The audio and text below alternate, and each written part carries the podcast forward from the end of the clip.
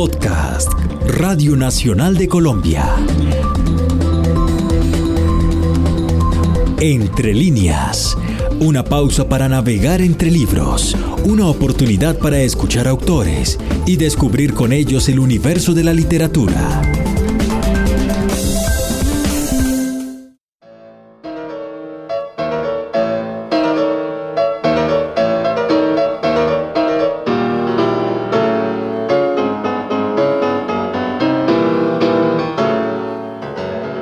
Entrevista de Entre Líneas tiene detrás una historia. La de esta conversación empieza con una llamada, como todo en estos días convulsos de pandemia en que vivimos. Mi teléfono sonó por la noche, cuando estaba a punto de apagarlo para desconectarme del mundo. La llamada era de un amigo y colaborador en Radio Nacional, que me dijo algo como, hay unas amigas en Ucrania con las que sería chévere que hablaras. Yo le dije, medio confundido, que bueno, que de qué podía hablar con ellas. Me dijo que de literatura, de literatura colombiana. Ahí todo fue más raro. Entonces él me contó que este grupo de mujeres estaban interesadas en traducir y difundir autores colombianos, que era un proyecto muy bonito, que me iba a encantar. Le creí y sí, me encantó. Y hasta aquí la historia de la llamada, porque empieza la historia de la editorial Macondo, que tiene sede en Ucrania.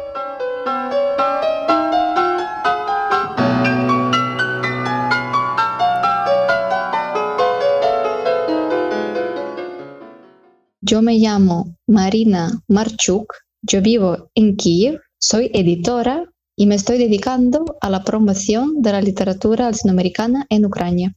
Hola a todos, me llamo Anabel Sotelo Ramírez y soy la editora de la editorial Macondo y nos dedicamos a la promoción de la literatura y además soy profesora de español, por eso estoy completamente metida al tema.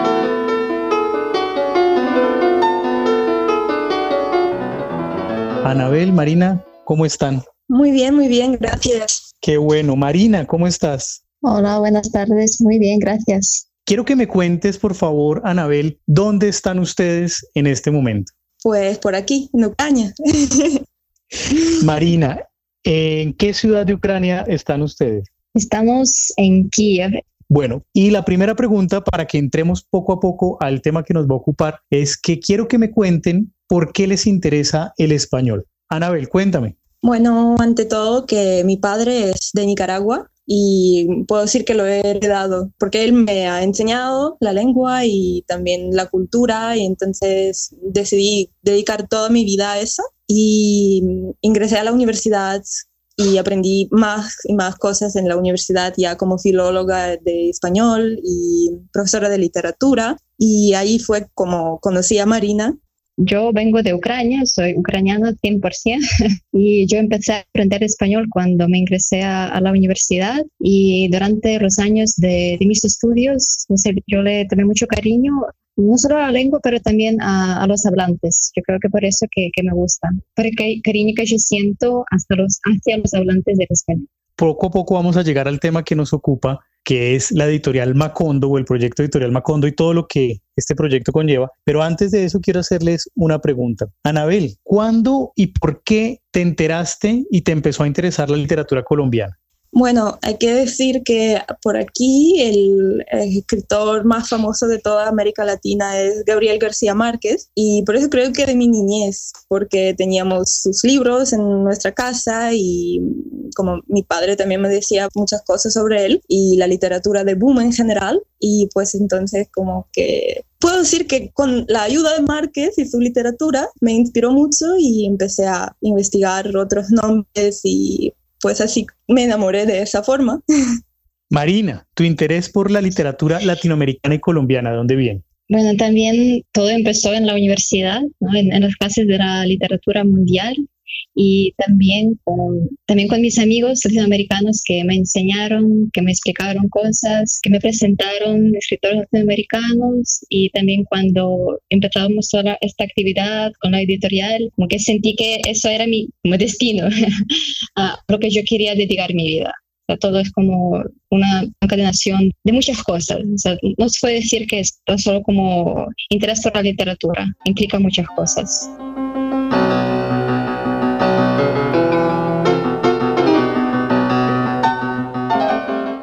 Valga decir que las primeras traducciones de Cien años de soledad al ucraniano se hicieron ilegalmente. Fue solo hasta principios de los años 70 cuando Gabriel García Márquez aprobó que se diera una traducción oficial, y esto luego del éxito y la difusión que tuvo la traducción al inglés que realizó en 1968 Gregory Rabasa, la historia de esta traducción empieza cuando García Márquez le preguntó a Julio Cortázar, políglota y quien ya estaba haciendo traducciones del francés y el inglés al español, quién sería la persona indicada para la empresa de traducir Cien años de soledad. Cuenta la leyenda que Cortázar no se demoró ni un segundo en decirle, Rabasa, Rabasa es el único que puede hacer una traducción de la novela como se merece. Con esa traducción al inglés se abrió la puerta al mundo, la obra más traducida de la literatura latinoamericana. Quiero que me cuentes, por favor, Marina, cómo empezó esta idea de hacer traducciones y de hacer concursos de traducciones de autores y poetas latinoamericanos. Eh, yo creo que las dos, tanto Anabel como yo, nos dimos cuenta de que hay una tremenda carencia de las traducciones de la poesía latinoamericana aquí en Ucrania durante nuestros estudios y así nació la idea del concurso de las traducciones. Aunque yo sé que Anabel había empezado un poco antes con este tema, pero luego ella me invitó a ayudar y así ya llevamos como cuatro años organizando este concurso de traducciones de la poesía latinoamericana para rellenar ese vacío de las traducciones que por desgracia no tenemos muchas. Anabel, cuéntame cómo se te ocurrió la idea de hacer este concurso y cómo funciona realmente esos concursos de traducciones. Bueno, creo que empezó todo con otra vez con la idea y la inspiración de mi padre, porque él tiene su cariño por la poesía y primeramente fue él porque él tenía aquí como un centro intercultural muy pequeño, pero de todas formas eh, él empezó con los concursos y después entendí que también quiero continuar este tema. Y pues entonces el primer año nosotros elegimos a Mario Benedetti eh, y tradujimos, nosotros no, pero los participantes de concurso tradujeron sus poesías y funciona de la manera que la gente nos envía las traducciones y tenemos como un jurado de las personas que están dedicadas a ese tema también, a los hispanistas, los profesores, los poetas y ellos están evaluando las poesías y las mejores, las planeamos publicar y algunas ya están publicadas en las revistas literarias de Ucrania. ¿Qué autores han traducido hasta este momento? Además de Mario Benedetti, tradujimos a Alejandra Pizarnik, a Nicanor Parra, a Gabriela Mistral, a Carlos Drummond de Andrade, a Manuel Bandeira y pues muchísimos más poetas. Los primeros dos fueron solo de un poeta, como primer año fue Mario Benedetti y el otro Alejandro Pizarnik, y después decidimos ampliar un poco la variedad de autores para que los traductores pudieran elegir algo que sea más interesante para ellos y pues el concurso de traducción de poesía de chilenos había seis autores y este año en el concurso de traducción de poesía brasilera tuvimos también seis autores. ¿Cómo se da el paso a un proyecto editorial? ¿En qué momento dijeron, bueno, pues de aquí podemos sacar libros? Pues nace justo del, del concurso, porque en un cierto momento entendimos que queremos publicar todas esas traducciones y para ello necesitamos una editorial porque antes estábamos un poco dependientes de otras revistas, de otras editoriales, pero luego decidimos que ya basta, queremos crear nuestro propio proyecto para poder realizar para si nuestros sueños ¿no? de ver publicadas estas traducciones de la poesía. Este proyecto editorial se llama Macondo. Entonces, ¿quién me quiere contar la razón de este nombre y lo que para ustedes significa? Porque por supuesto en Colombia Macondo tiene todo un imaginario asociado. Pues creo que hay muchísimas razones por las que elegimos este nombre. Bueno, primero que tiene esa reminiscencia al libro de Gabriel García Márquez y como es muy famoso por aquí, entonces mucha gente lo asocia y tiene alguna imagen y está claro de qué se trata y qué cosas publica esa editorial. Por otra parte, es un exótico de verdad por aquí, entonces es algo que también, si la gente no ha leído el libro de Márquez, todavía les interesa y les provoca curiosidad. Además, nosotros nos enteramos de que es también un árbol bastante grande grande y fuerte y nos pareció muy lindo este símbolo de algo que crece y algo que es antiguo y fuerte. Y además, como es una ciudad imaginaria donde cualquier cosa pueda pasar, entonces también tenemos este significado que es un espacio donde se crean cosas, donde todo es posible, cualquier traductor puede probar algo nuevo, cualquier lector puede encontrar cosas nunca vistas anteriormente. Y además, para nosotros, ser Macondo, porque también tenemos esa expresión en nuestro vocabulario que somos Macondo, es algo que significa que la persona es curiosa, que la persona es abierta a todo nuevo y no tiene prejuicios, estereotipos y la persona que es capaz de sentir cosas a la escala muy grande.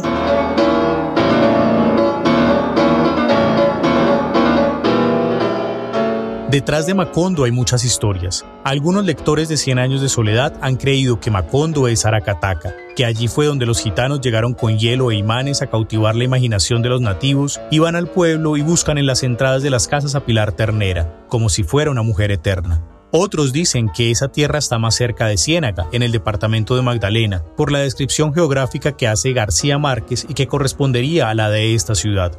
A mí eso nunca me inquietó. Para mí Macondo siempre ha sido una región imaginada que no necesita de tierra firme para existir.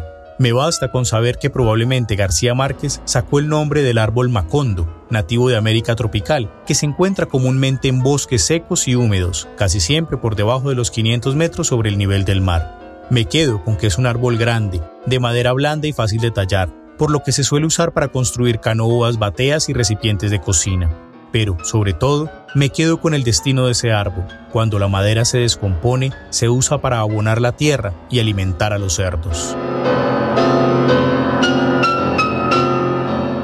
Asociado con este ejercicio de hacer traducciones y del proyecto editorial de Macondo, ustedes han estado realizando festivales, festivales relacionados con la literatura latinoamericana. Marina, cuéntame qué festivales han realizado y cómo les ha ido. Sí, pues porque estamos organizando estos festivales para apoyar nuestra actividad editorial. Y empezamos con, con el Festival de la Literatura Chilena, al año siguiente organizamos el Festival de la eh, Literatura y también Cultura Brasileña, también como evento paralelo al concurso de las traducciones de la poesía eh, brasileña. Y debido a las condiciones en las que nos encontramos ahora, también organizamos un festival en línea y esta vez de la literatura colombiana. Y este festival, esta edición, se celebró desde el 1 hasta el 15 de junio y lo que hicimos era publicar en nuestra página de Facebook todo tipo de información sobre la cultura y la literatura colombiana. Por ejemplo, la vida y la obra de los escritores colombianos, traducciones de poemas, entrevistas, reseñas de, cine, noticias del mundo literario, etc. Nosotras mismas, de hecho, nos enteramos de mucha información, conocimos muchos autores que antes no conocíamos. Todo lo que hacemos es porque nos gusta y nosotros también descubrimos cosas. Anabel, cuéntame, en esa indagación sobre la literatura colombiana, ¿qué descubrieron y qué les ha interesado ahora? Bueno, que ah, había muchos nombres nuevos y muchas conexiones que encontramos. Eso fue brillante, de verdad. Creo que a mí personalmente me inspiró muchísimo la obra de Piedad Bonet y de Álvaro Mutis. Y entonces ya he comprado un par de libros para profundizar el tema. Y, bueno, claro que descubrimos más sobre el autor Héctor Abad Faciolince, cuyo libro planeamos publicar próximo año, y como también profundizamos en el tema y pues así.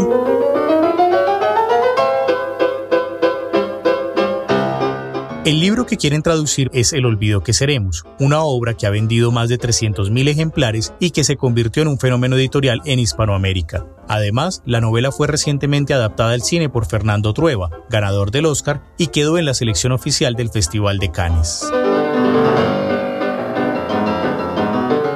En este momento, y dada la situación de pandemia, de aislamiento, ¿cómo les fue con el festival? Pues en realidad fue muy parecido a lo que solemos hacer cuando realizamos todo en digamos, en la vida real, porque como tenemos, nuestro público es muy fiel. O sea, los que vienen a nuestros e-, eventos, ellos también son muy activos en las redes sociales. Y yo creo que también con la información que publicamos atraímos más personas interesadas, ¿no? porque muy bueno escribíamos sobre Márquez o sobre Lince y así yo creo que captamos la atención de las personas que aún no conocían Macondo. Anabel, por favor, cuéntame sobre el primer libro que han publicado con el proyecto editorial Macondo. Fue el libro titulado Don Casmuro, el libro escrito por Machado Asís, el brasileño, pues había diferentes razones también por la elección. Primero es que ante todo a nosotros nos interesa mucho el mundo de la literatura clásica. Como hay muchas ediciones aquí en Ucrania de la literatura que podemos denominar como clásica. Y creo que de ahí teníamos que empezar para dar ah, alguna información a nuestros lectores y en general como promover la literatura pues hay que empezar desde lo más esencial y también porque nos inspiró mucho también este autor. Lo más interesante es que cuando lo lees ahora no sientes esa diferencia enorme entre siglos no siglos, pero un siglo que nos divide y entonces se puede sentir todo lo que quería decir el autor, es muy moderno y eso también es lo que choca y sorprende a nuestros lectores. Y además el tema que desarrolla es bastante clásico, sí, es la historia de amor, pero de otro lado es una historia muy confusa y no es muy simple porque él juega con la memoria. Entonces todos esos factores nos llevaron a que, a que sí teníamos que publicar aquel libro y así fue. Marina, ¿por qué crees que a Ucrania le serviría enterarse de la literatura colombiana? Primeramente porque yo creo que tenemos mucho en común, tanto a nuestro pasado histórico, por ejemplo, el colonialismo, como, digamos, la situación económica de ambos países. Y yo creo que nosotros los ucranianos podemos encontrar algunas respuestas en la literatura colombiana, o al menos algunas preguntas. Y también yo creo que tanto la cultura colombiana como latinoamericana nos pueden brindar a, los ucranianos este mundo mágico. Puede ser que nosotros lo, lo, lo, carecemos un poco. Puede ser que nosotros, los ucranianos, somos más serios y lo que nos hace falta es un poco de esta magia, de esta exótica, puede ser. Y también porque al final decidimos publicar el libro de, de Patti Lince, lo que a mí me convenció es esa ternura familiar que muy raramente yo encuentro aquí, aquí en Ucrania realmente yo lo he notado más en las personas que yo conocí de Latinoamérica y más de Colombia. Y creo que es algo en lo que podríamos pensar, lo que podríamos aprender de los colombianos. Anabel, te hago la misma pregunta. ¿Por qué crees para ti que a Ucrania le serviría, le interesaría que se acercara a la literatura colombiana? Creo que en general, como una de nuestras misiones es establecer algunos puentes ¿sí? Eh, diplomáticos incluso, porque claro, ahora, por ejemplo, sabemos que hace un poco se estableció el régimen sin visado como en nuestros países, pero todavía la gente por aquí, por ejemplo, seguramente que la gente no tiene esas ideas de ir a Colombia y visitar ese país porque parece muy lejano, parece muy ajeno y toda la cultura parece exótica, pero de verdad que no es exótico, es simplemente otra cultura que hay que descubrir. Para conocer a ti mismo mejor tienes que conocer a otra cultura y ver esos puntos que conectan a toda la gente. Por eso, esa es una de nuestras ideas principales, es que no puedes saber algo de ti sin conocer a la persona que está cerca. Incluso si esto es otro continente, pero de verdad que ahora con el mundo globalizado todo está muy cerca. ¿Qué autores ucranianos le recomendarías a este público colombiano? Uf, Eso es interesante de verdad para pensar, porque claro, esperamos que el interés en la cultura sea mutuo, pero así de, de repente creo que lo más curioso sería leer los autores modernos, como por ejemplo Sergi Jardin o como por ejemplo Oksana Zabushko, porque esos autores de verdad explican, pero de la manera muy interesante, la realidad por aquí y que no es muy, no es muy pesado para leer algunos de los libros, si hablamos de los clásicos también, claro que hay mucha poesía. Por ejemplo, nosotros tenemos una generación de los años 20 que ellos hicieron podemos decir, un tipo de la revolución en la poesía, en la cultura en general en Ucrania en aquel periodo y todas sus obras son muy interesantes para leer, de verdad. Como... Entonces, si simplemente buscar poesía ucraniana de años 20, creo que incluso hay traducciones, algunas de estos poetas de esa generación y como terminaron casi todos de una forma muy triste porque fueron disparados casi todos pero también hay poesía de amor, hay poesía política, social, entonces hay todo, puede descubrir todo el mundo por ahí. Marina, ahora tu recomendación de autores o autoras ucranianos. Para poder recomendar algo, para que se lea en Colombia hay que disponer de las traducciones en español de, de la literatura ucraniana y yo me temo que son muy pocas. ¿No? Y como nosotras nos dedicamos a la promoción de la literatura latinoamericana, colombiana en particular, aquí en Ucrania, también queremos invitar a los traductores colombianos, latinoamericanos, a, a los científicos que miren también hacia Ucrania y quizás alguno esté interesado en aprender el ucraniano y traducir, porque realmente tenemos muchas cosas que valen la pena traducir y leer. Y además Ucrania últimamente está ofreciendo mucho, muchas ayudas, muchas subvenciones para la traducción de, de la obra clásica ucraniana en otras lenguas. Una última pregunta. ¿Tienen pensado venir a Colombia en algún momento? Es el sueño. Espero que sea realidad muy pronto. claro, estamos planeando y creo que en algún periodo de tiempo solo necesitamos un poco de más de esfuerzo y, ahí estaremos. Sí, yo creo que, que, voy a visitar Colombia, además muy pronto. No es mi sueño, es ya es mi objetivo. Creo que después de la pandemia va a ser el país que yo visite. ¿Algo más que quieran decirnos, Anabel, Marina? Una vez más, nos gustaría agradecer a Eduardo, a, su equipo y a la radio colombiana por el interés ¿no? y por el esfuerzo a presentar algo que realmente yo creo que no se conoce mucho en Colombia y agradecemos este, este interés realmente. Bueno, hasta acá la llamada. Muchísimas gracias de verdad, Marina. Muchísimas gracias, Anabel. Muchísimas gracias. Muchas gracias.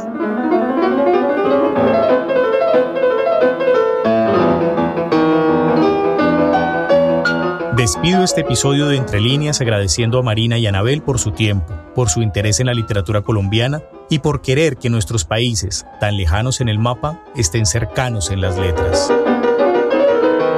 Entre líneas es un podcast de Eduardo Otalora Marulanda para Radio Nacional de Colombia.